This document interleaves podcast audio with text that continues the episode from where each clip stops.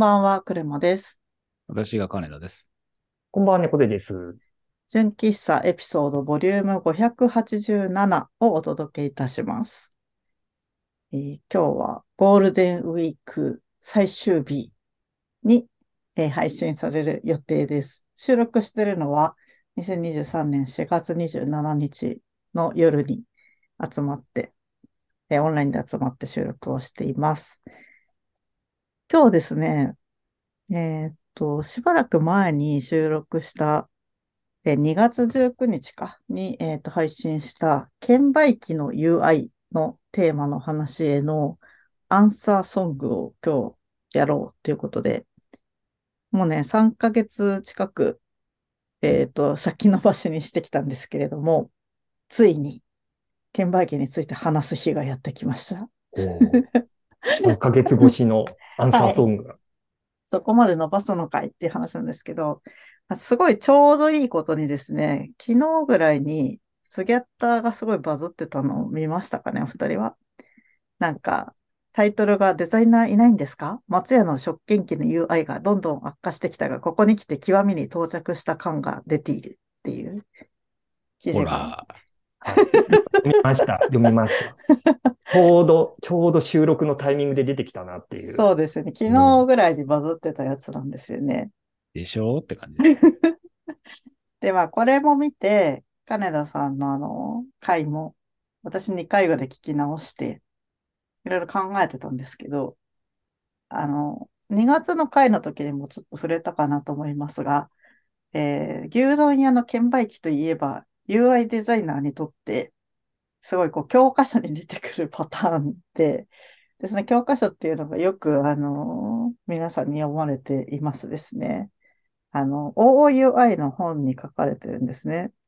で、正確なタイトルをちょっと、えー出そうと思いますが、オブジェクト思考 UI デザイン、使いやすいソフトウェアの、えーこれなんていうんだ、原理、あ、原理だね。っていう、えー本が、上野学さんが書かれた書籍がありまして、それの冒頭にですね、あの、牛丼屋の、あの、券売機の例が出てくるわけなんですよ。で、あの要するにポイントとしては、あの、ユーザーインターフェースの中には、ざっくり分けて2つの、えー種類があると。一つがオブジェクト思考 UI。一つがタスク思考 UI という、えーものになります。それぞれの用語ってお二人は聞いたことありますかね？そうですね。一応本もざっとは読んだので、はい、なんか理解はしてるつもりではあります。うんうん。金田さんはどうですか？聞いたことはありますけど、そこまで中身が詳しくはわかんないです。うんうんうんなるほどです。あのーそうですね。まあ、タスク思考 UI の、えっと、例がすごい強いのかなと思ってるんですね。その牛丼屋さんのタッチパネル。えっと、お店の方が決めた、このルートで必ず操作をしてほしいっていうのが、このタスクをこなしてほしいっていうのがもう UI 上に固定されていて、その対象物を選んでから次のアクションを決めるっていう設計になってないっていうところが結構混乱を招きがちなのではないかと思ってます。で、現実世界に置き換えて考えると、じゃあコンビニで人間が、人間のレジの人がいるとこに行ったとして、商品を渡しつつも、なんか袋いりますみたいな話を途中で差し込んだりとか、あと、なんか支払いペイペイでいいですかみたいなのを、あの、全部商品をスキャンする途中で言ってみたりとか、やっぱりその、決められたタスクだけじゃなくて、目の前にあるその対象物が自由にこう自分の目の前に並んでいて、それを選んで任意のタイミングでこう相手にこう言おうとするみたいな行動を取るじゃないですか。なんかそれをうまく表現できる UI だったら多分、金田さんもこのトギャッターでまとめられてる方も困らなかったのではってちょっと思ってるところがあります。このせ説明で結構伝わってたりしますかね？なんかまあ、なんなんとなく。なんとなく。まあ確かにその自分たちのやりたいことがあって、うん、でそこに行き着くまでの、あくまで、例えば券売機に関して言うならば、うん、最終的に何何をしたいかっていうと、自分の食べたい商品をただ注文したいだけなんです。うん、で、そこに行き着くまでのプロセスとして、いろんなその選択肢があり、かつ、やらなきゃいけない決済があり、うん、で、それにスムーズに、後ろの人の列も気にならない時間で、そこに行き着ければ別にいいんですけど、うん、ただ、あまりにも、まあ当然メニュー、メニューなので、その、券売機って、うん、逆を返せば。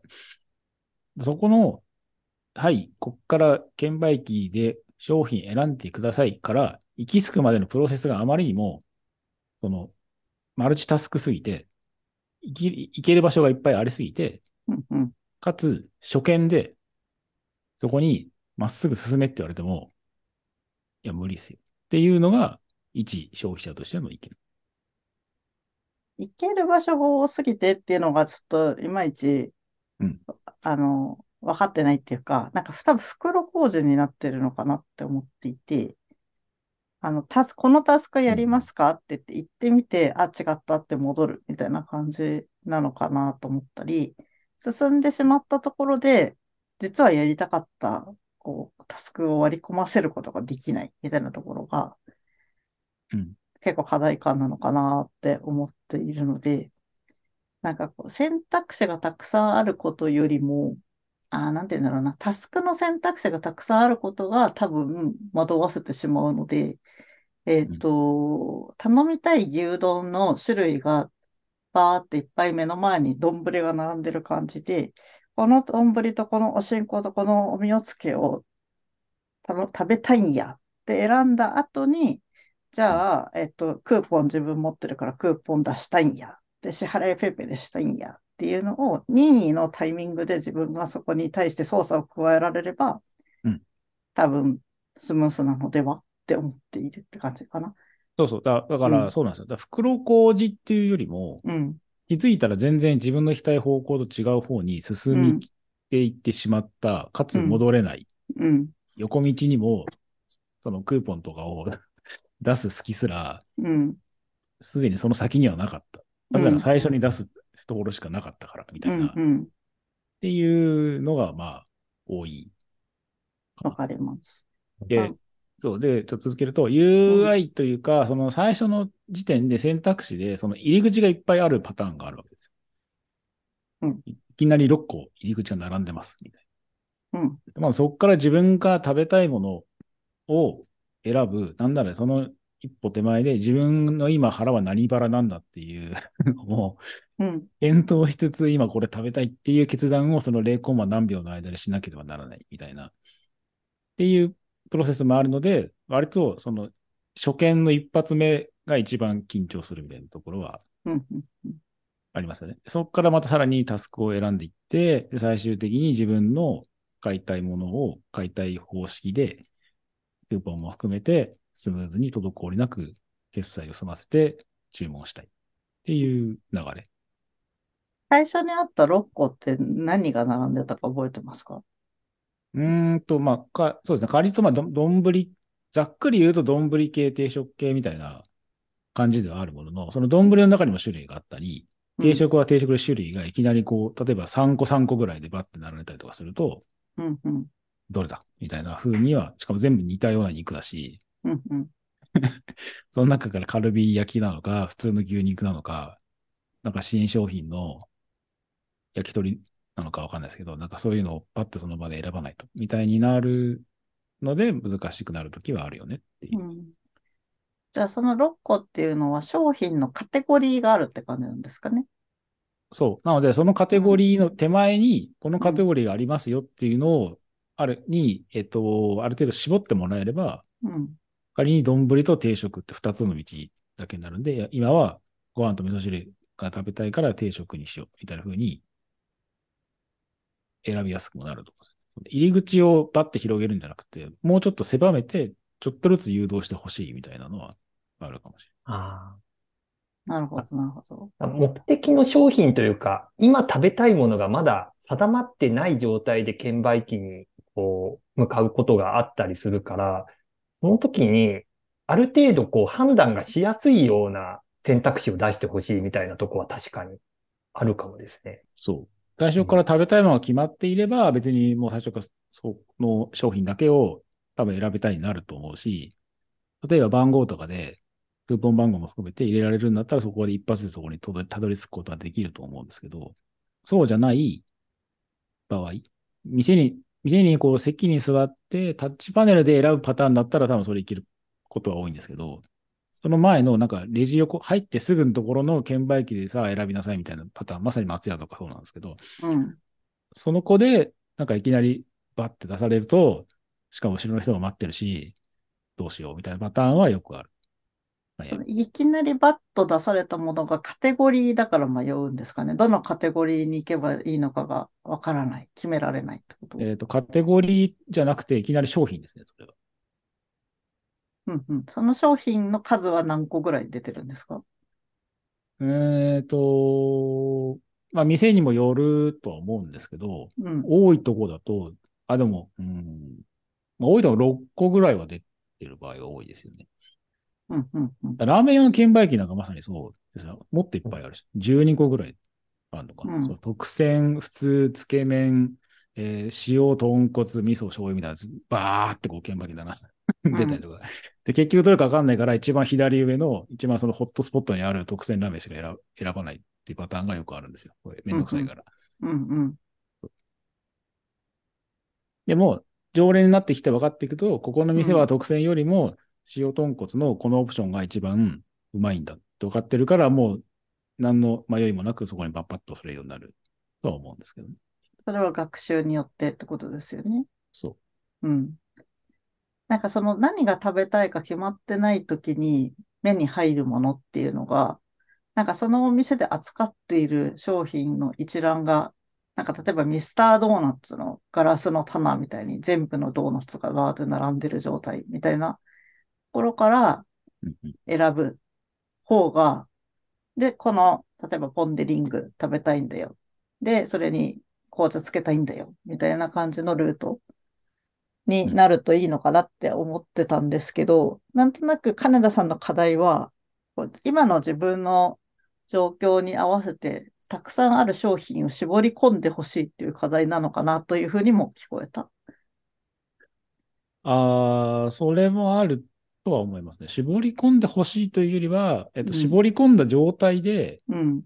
えっと、道筋をなるべく、えー極力少ない道筋でたどり着かせてほしいっていう方が多いかもしうんうんれない。うん。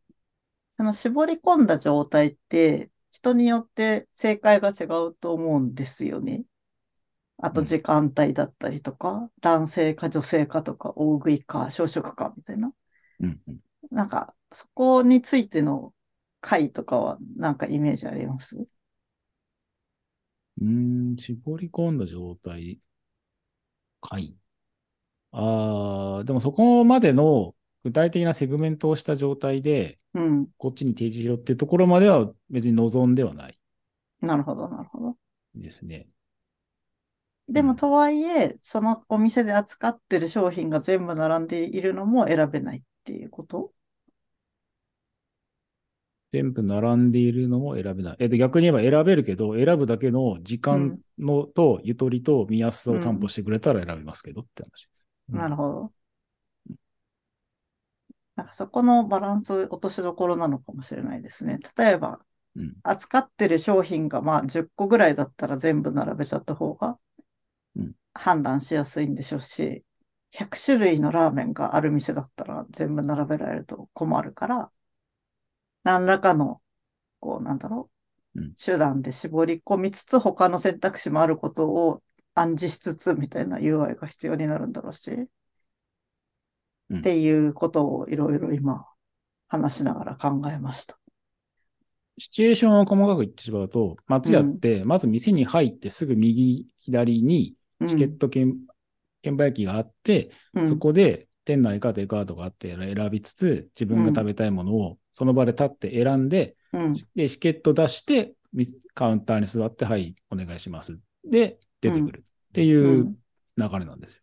うん。わかります。だから、その手前のところの立ってる状態で、うん。自分が欲しいものを、うん。後ろの人が並ばない時間で、うん。その場でパッて選ばなきゃいけないっていうのがあるんですね。う。うんん。あるんですよ。ただ、ファミレスとかに行ったら、店に座った状態で、うん。ゆっくり選んでくださいっていう時間が担保されてるから、うん。そこは別にバーって仮に並ばれても、うん。じゃあどれにしようかねっつってゆっくり選んで、じゃあこれでっていうふうに選べる。なるほど、なるほど。そこに時間の分のゆとりがあるので、そことうん見た目の分かりやすいかどうかっていう UI の話は多分別で切り離さないとうん。解決できないものもあるのではっていう気は今話してて思った。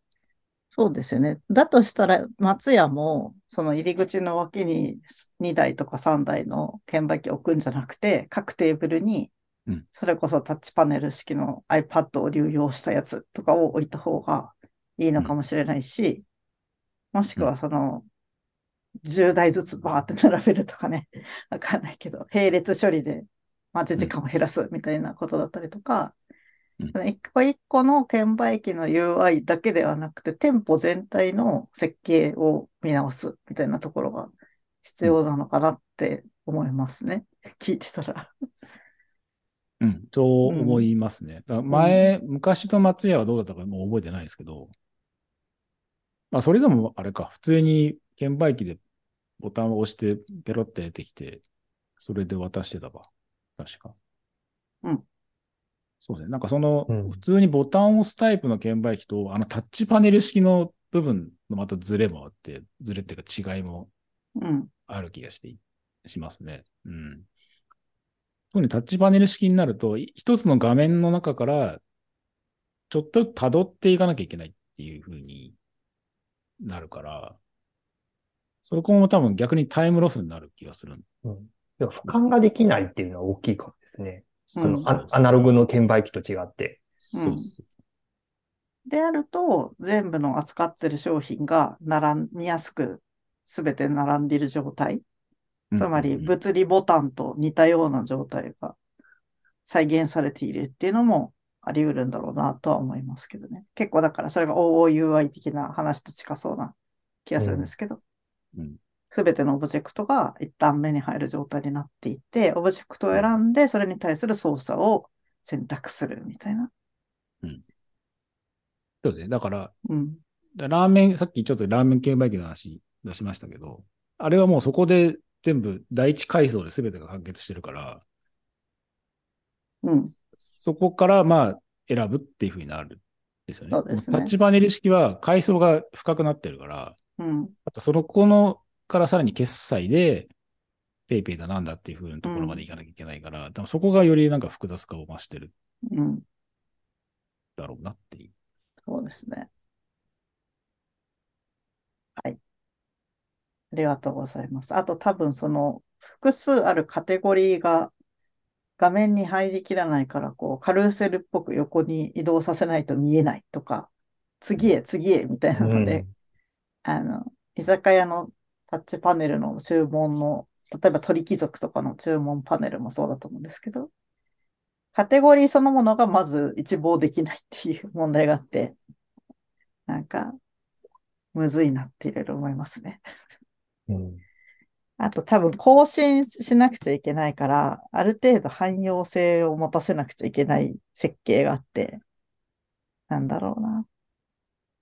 後で中身を入れ替えるみたいなところがあるから、あの、一つ一つのカードの大きさが固定されているみたいなのとか、あの、すごいいろんな制約条件があるなって話してて思いました。むずいですね。うん。うんまあ、面白いですけど。わかります。うん。むずい、むずいと思うんですよ。うん。だし、まあ逆を返せば、まあ自分たちの連動を上げることによって、その時間だったり迷いみたいなものを克服していいけるとは思うんですよ。うん。客側の努力として。うん。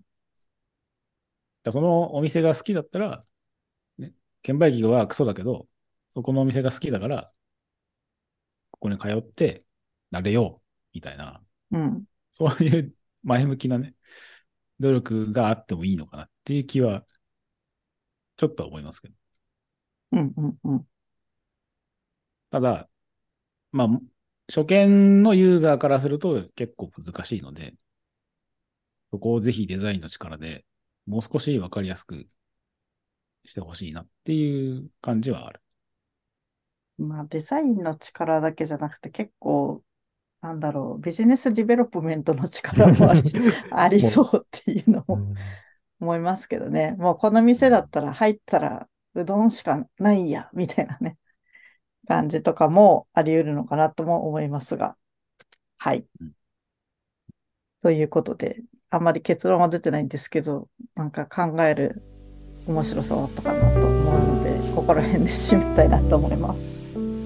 はい。じゃあ今日はどうもありがとうございました。えーこれで終わりにします。おやすみなさい。おやすみなさい。おやすみなさい。